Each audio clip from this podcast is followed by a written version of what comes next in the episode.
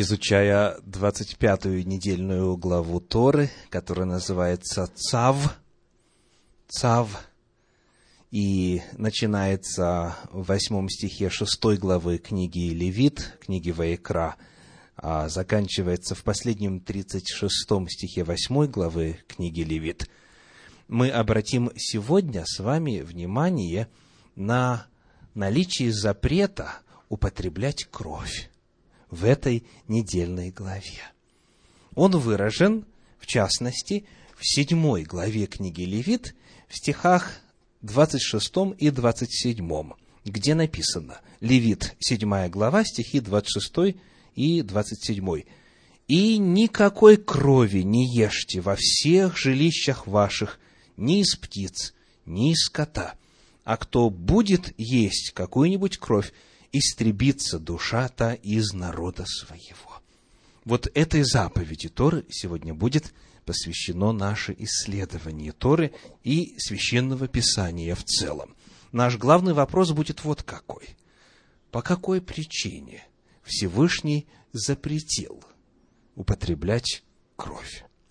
Какова причина запрета на употребление крови согласно священному писанию и традиционным комментариям в иудаизме.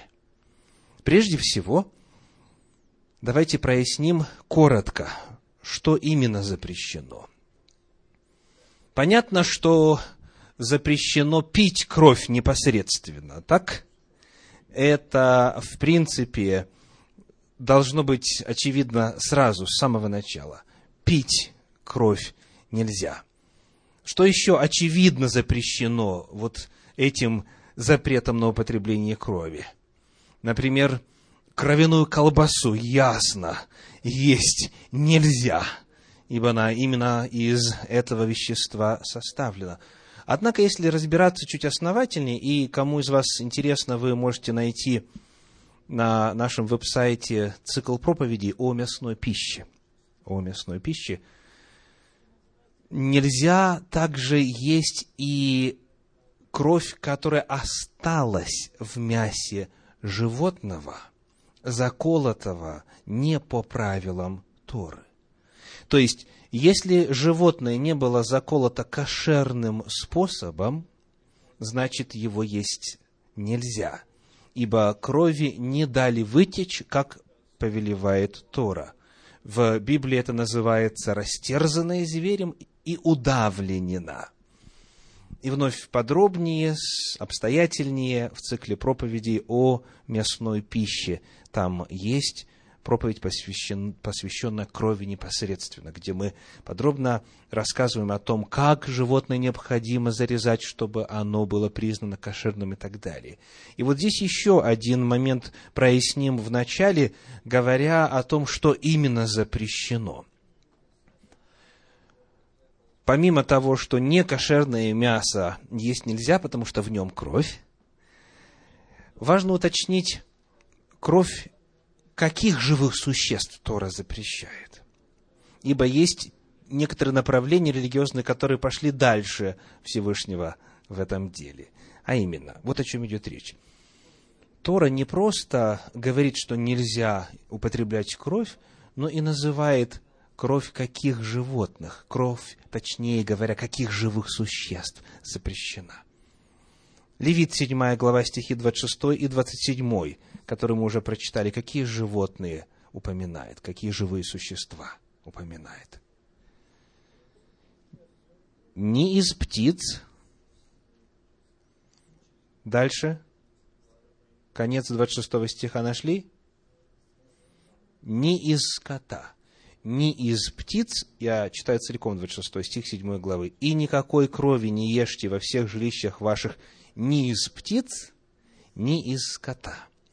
Это же повторяется в 17 главе книги Левит, стихи 13 и 14, 17 глава стихи 13 и 14, где сказано, «Если кто из сынов Израилевых и из пришельцев, живущих между вами, на ловле поймает зверя или птицу, которую можно есть, то есть чистых, то он должен дать вытечь крови ее и покрыть ее землею, ибо душа всякого тела есть кровь его, она душа его. Потому я сказал сынам Израилевым, не ешьте крови ни из какого тела, потому что душа всякого тела есть кровь его, всякий, кто будет есть ее, истребится. В этой заповеди какие виды живых существ называются вновь? Будьте внимательны. Вновь те же, что и в седьмой главе. Сказано, если на ловле поймает зверя или птицу.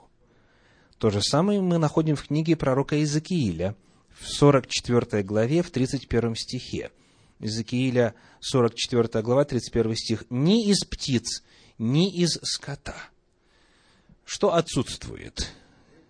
Да, водные животные отсутствуют. То есть, согласно Торе, согласно Танаху в целом, и согласно традиционному мнению в иудаизме, цитирую по еврейской энциклопедии сейчас, кровь рыб и дозволенных в пищу насекомых разрешена. Кровь рыб не запрещена Торой, и кровь насекомых, то есть тех, которые являются чистыми.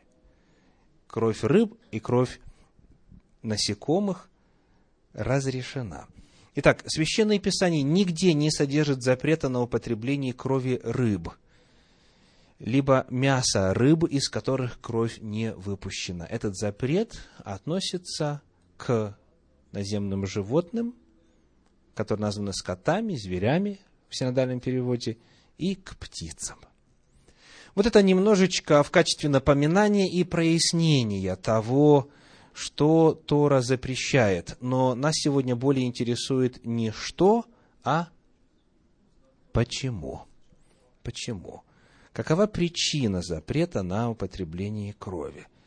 Но перед тем, как мы перейдем к нашему главному вопросу, нам никак нельзя пропустить и вновь еще раз подчеркнуть важность этой заповеди. Скажите, что будет тем, кто заповедь эту сознательно нарушает, согласно Торе? В синодальном переводе сказано «истребится душа та из народа своего». И вот эту фразу нам необходимо уразуметь. Что значит «истребится душа та»? Читаю из э, комментария Сефер Га Хинух – написано, за ее умышленное нарушение получают наказание карет. Карет буквально отсечение. Отсечение. Тяжкое наказание, приходящее с небес, определенное Торой за умышленное нарушение ряда серьезных законов. Фраза истребиться из народа своего, дословно в оригинале звучит «будет отсечен», «будет отрезан», «будет а, разрублен» или «отрублен», точнее, от народа своего. И эта фраза по своему значению отличается от описания иных способов наказания смертью, таких как, какие есть в Торе, побить камнями, еще – сжечь. Да? Какие еще?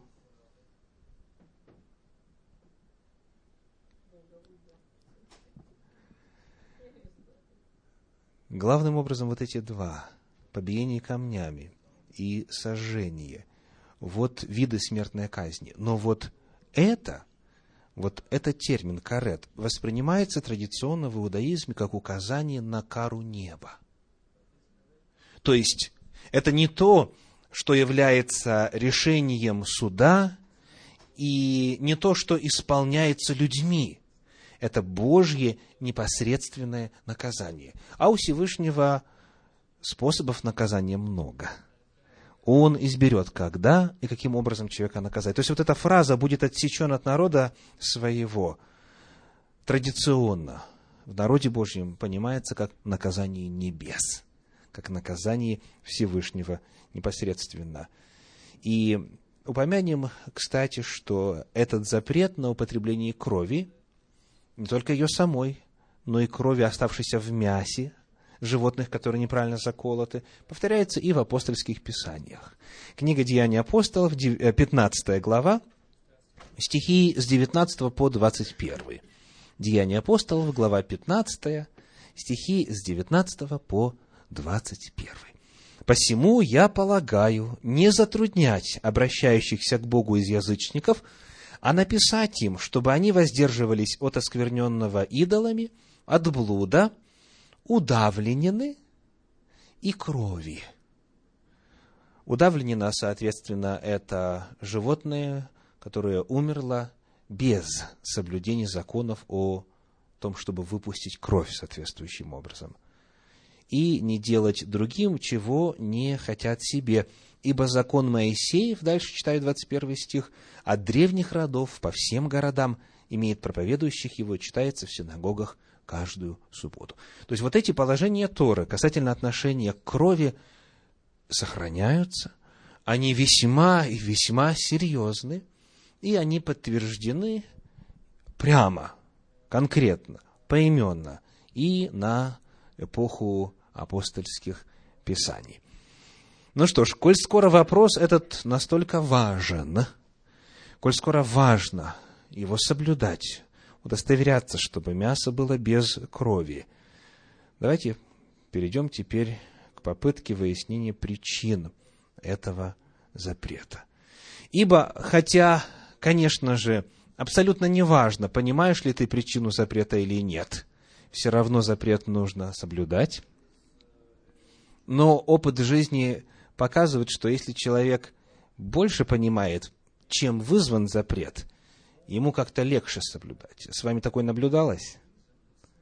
Если вы понимаете, почему это нельзя, человек охотнее повинуется. Но этот вопрос, в принципе, не является ключевым. Даже если мы не понимаем, почему, а Всевышний говорит нельзя, надо повиноваться. Потому что в любом случае, Тора говорит неоднократно, что эти заповеди даны, во-первых, для жизни, во-вторых, сказано, дабы хорошо было тебе и сынам твоим вовек. Но в этом случае у нас, слава Богу, есть несколько интересных и важных ответов на вопрос о том, какова причина запрета на употребление крови. Итак, сегодня мы с вами рассмотрим семь ответов, которые можно найти в Священном Писании и в традиции толкования этого вопроса в народе Божьем. Итак, первая причина. Цитирую комментарий Рамбама из его книги Море Невухима. Он пишет. «И знай, что хотя кровь была весьма нечиста в глазах идолопоклонников, они, тем не менее, принимали ее в пищу, поскольку полагали, что ею питаются духи. Так кого он описывает? Язычников, идолопоклонников. Они полагали, что кровью питаются духи, ведь тот, кто принимал ее в пищу, становится их сообщником и обретал способность предсказывать будущее.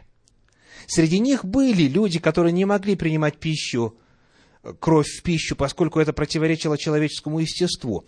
Они резали животное и собирали его кровь в горшок или котел.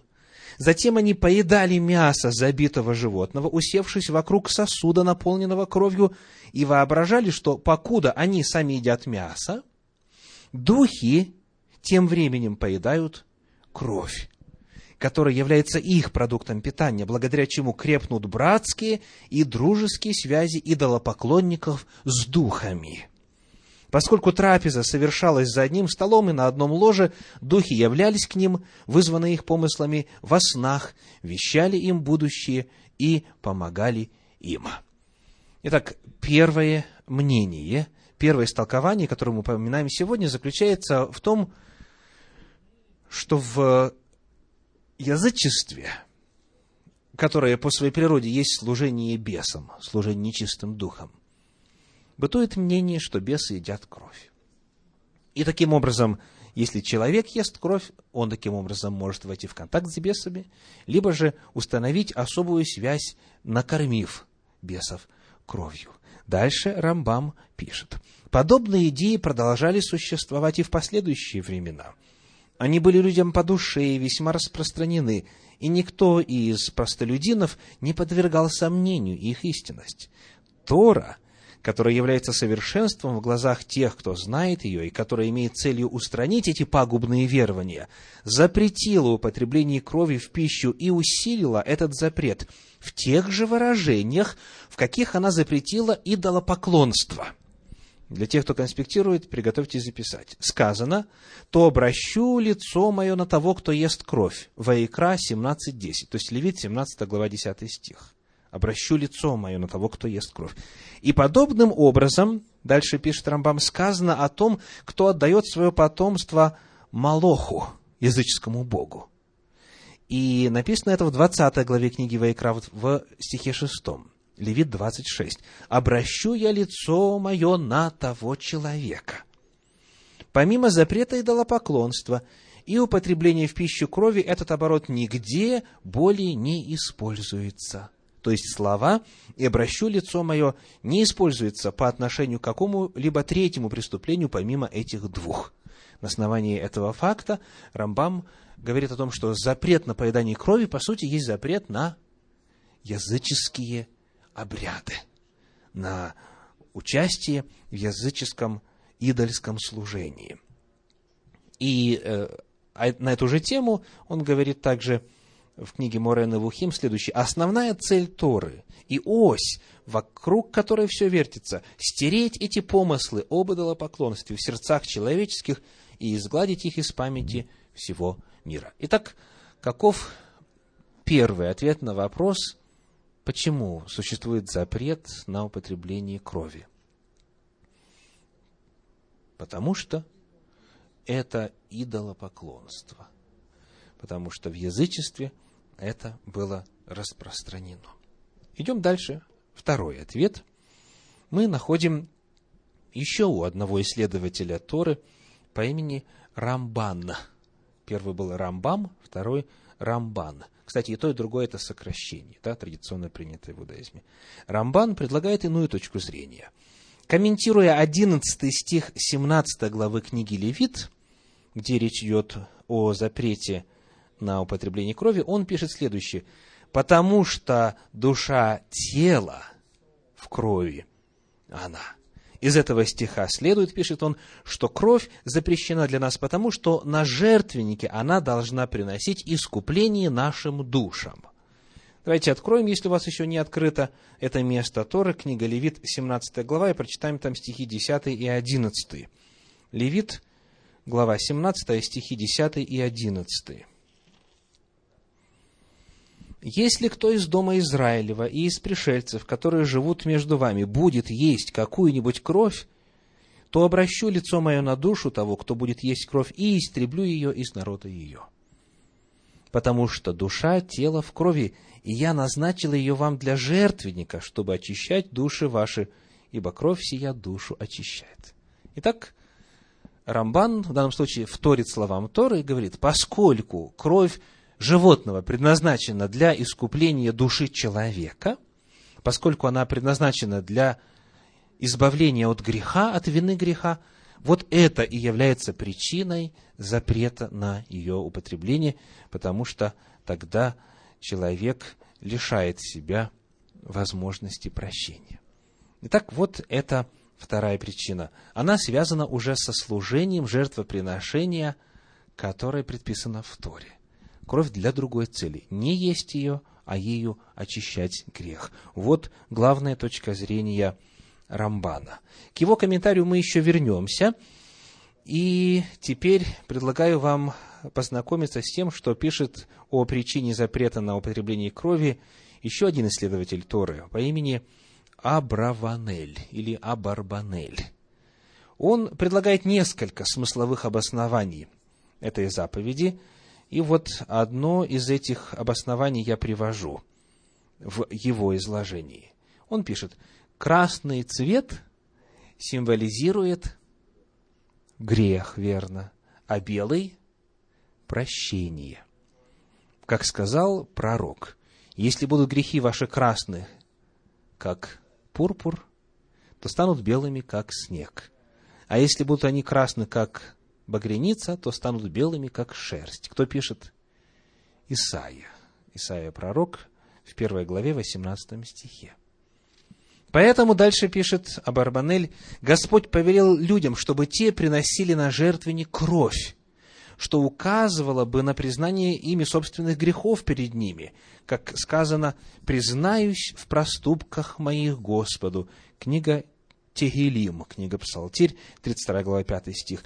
По этой же причине приношение в жертву жира указывает на прощение, как сказано, «Ибо у тебя прощение» в этой же книге, Псалтирь 130 глава, стих 4. Итак, согласно одному из мнений Абарбанеля, поскольку кровь в Библии совершенно определенно связывается с грехом, то употребление ее будет на духовном уровне равнозначно употреблению греха, потому что она используется для описания греха. Не это нужно с ней делать, а приносить ее на жертвенник. Это была третья точка зрения, третье мнение в попытке объяснить причину этого закона.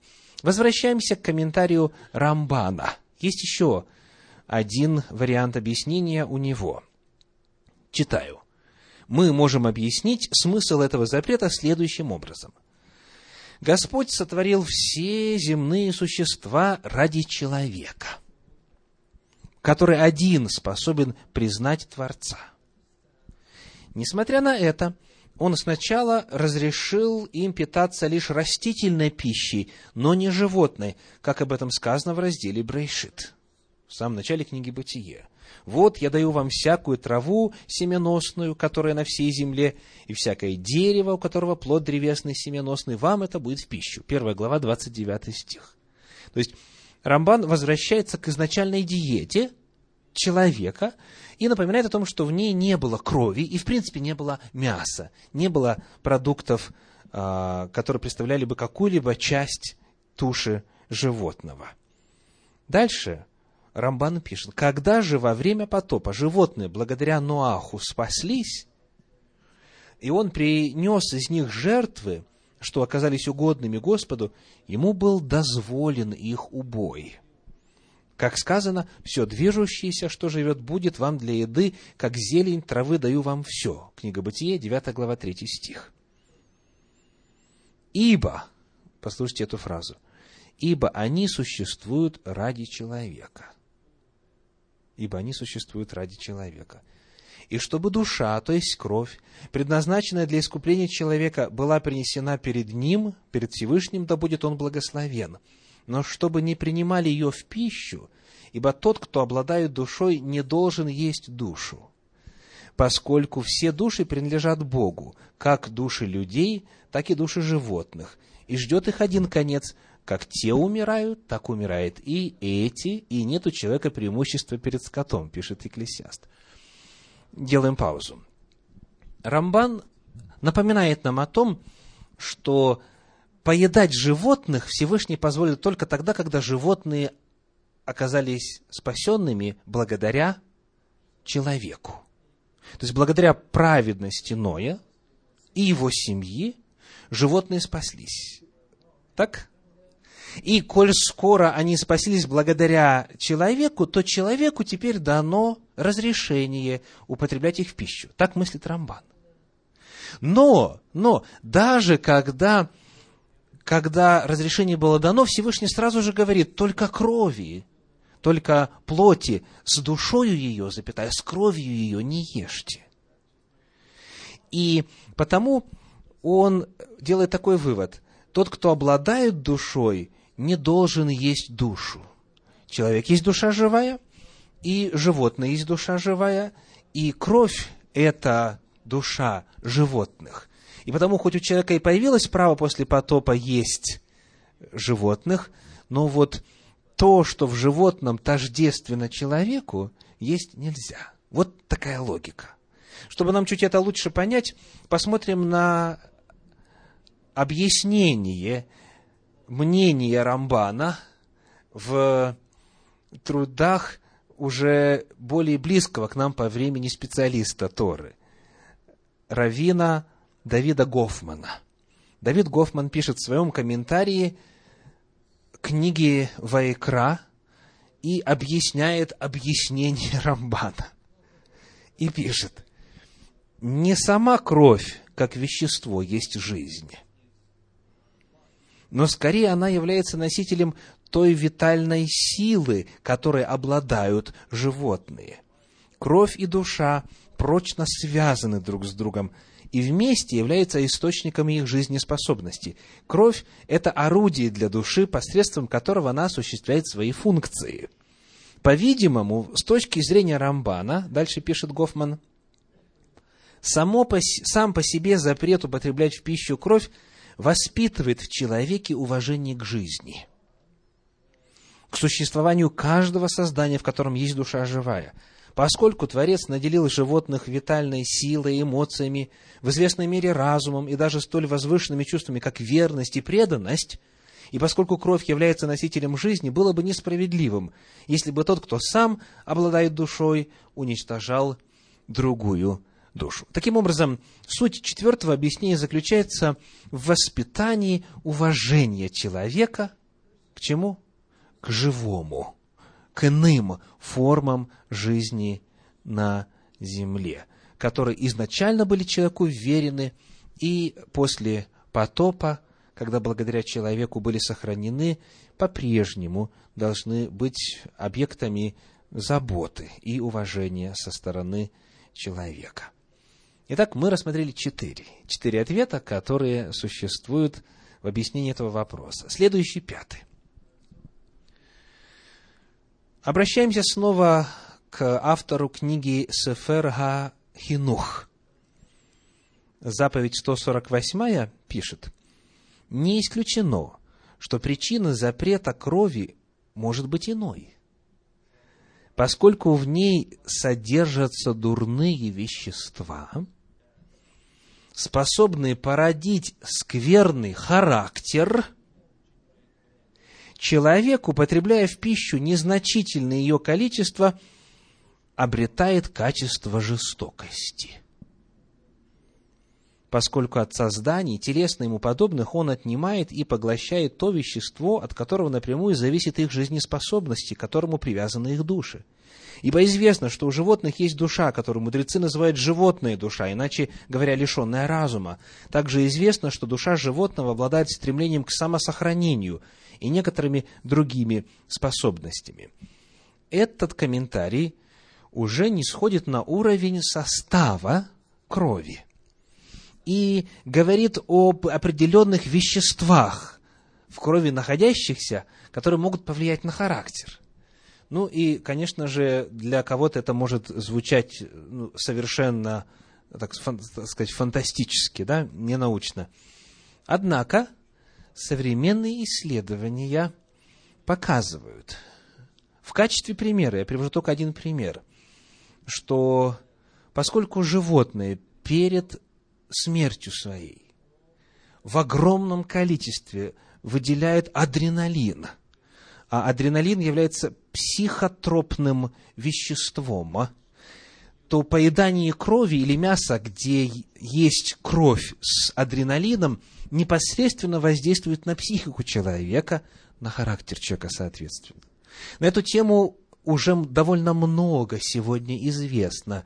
И чем больше наука развивается, тем ближе подходит к все больше и больше разгадке мудрости законов Торы. Итак, Пятая точка зрения заключается в том, что характер может оскверниться, если употреблять кровь.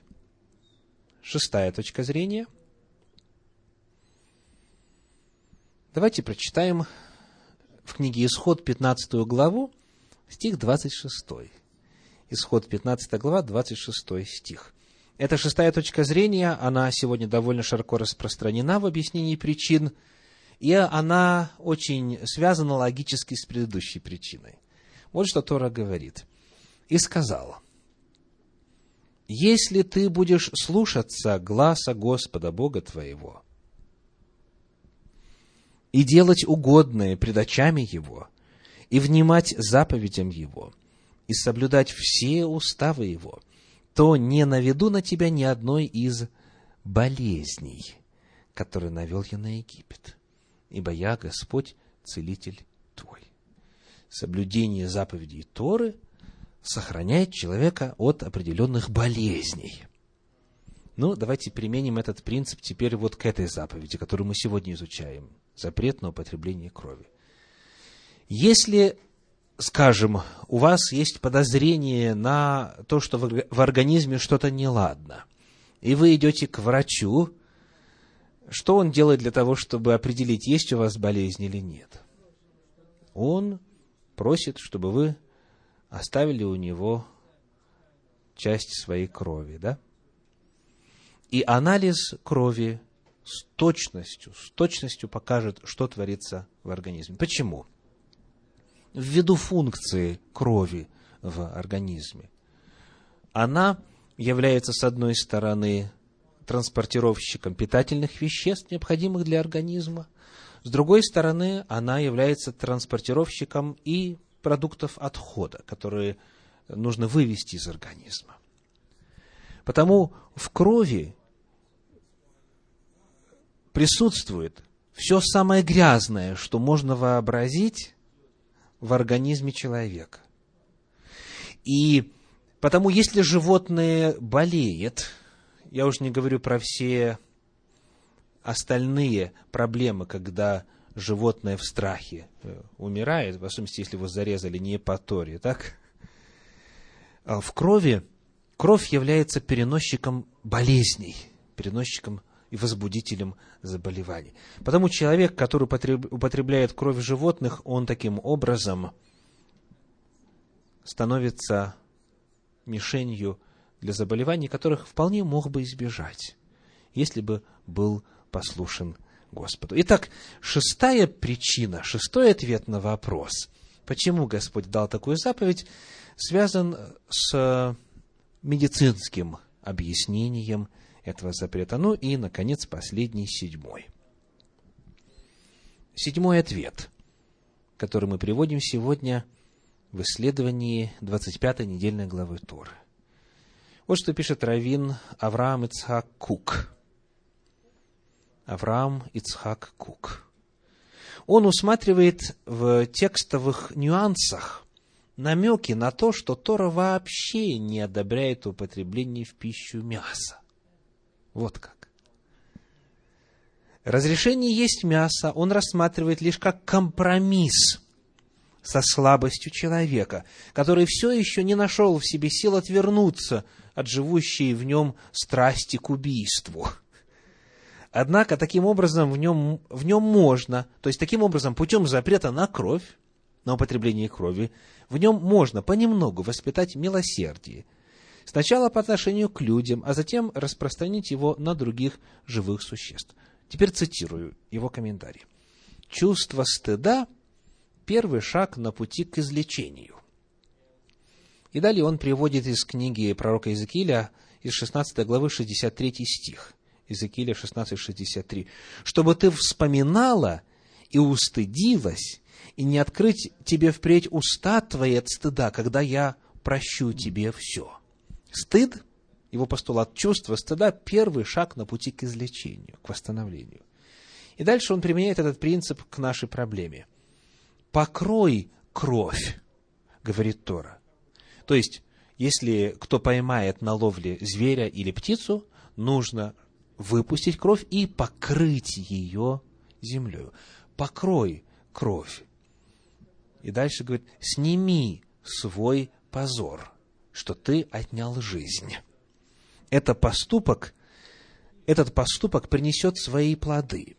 И в дальнейшем будущие поколения извлекут из него урок.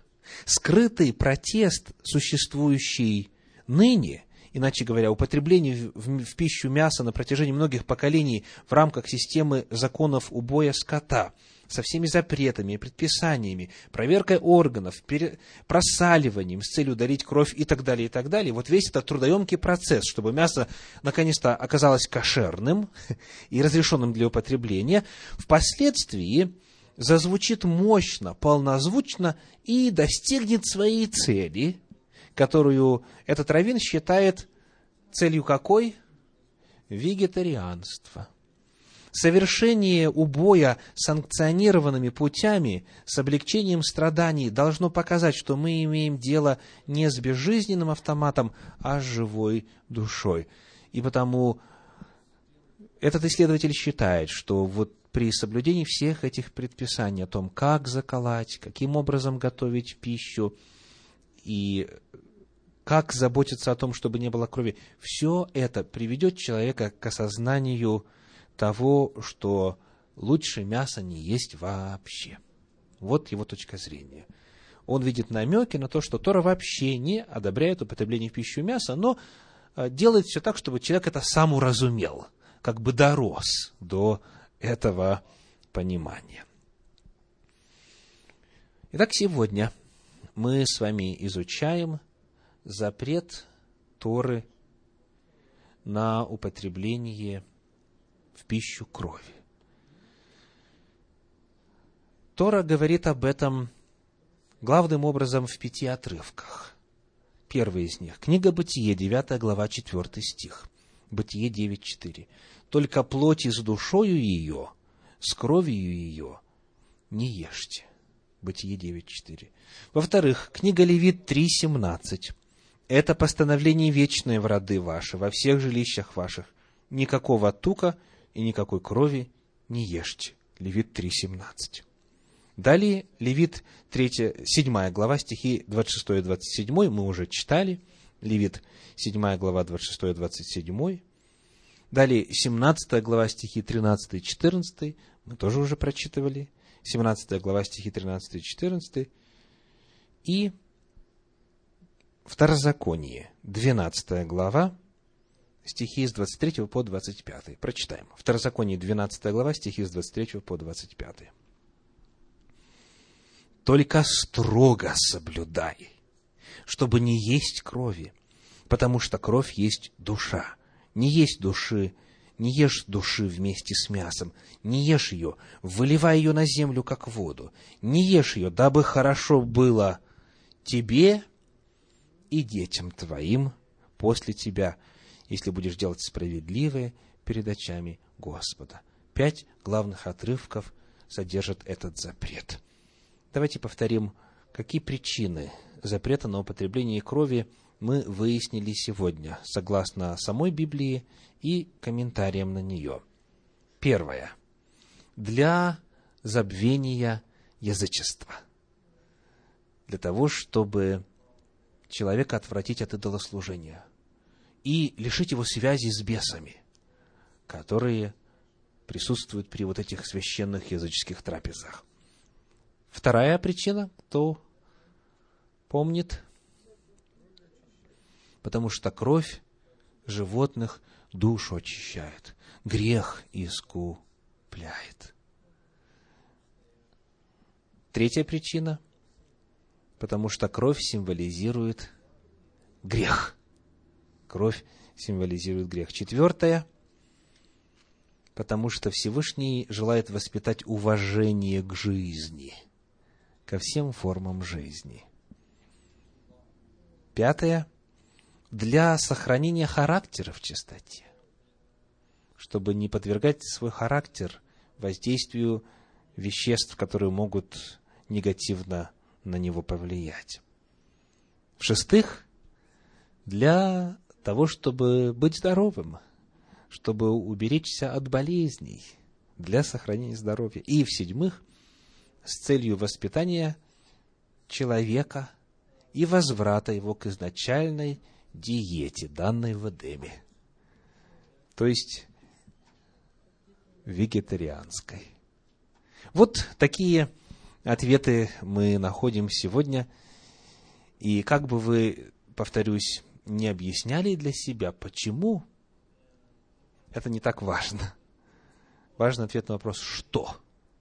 Господь говорит, не ешь крови, потому что последствия будут самые негативные. А мы желаем блага и себе, и детям нашим. И я вам желаю того же. Аминь. Аминь.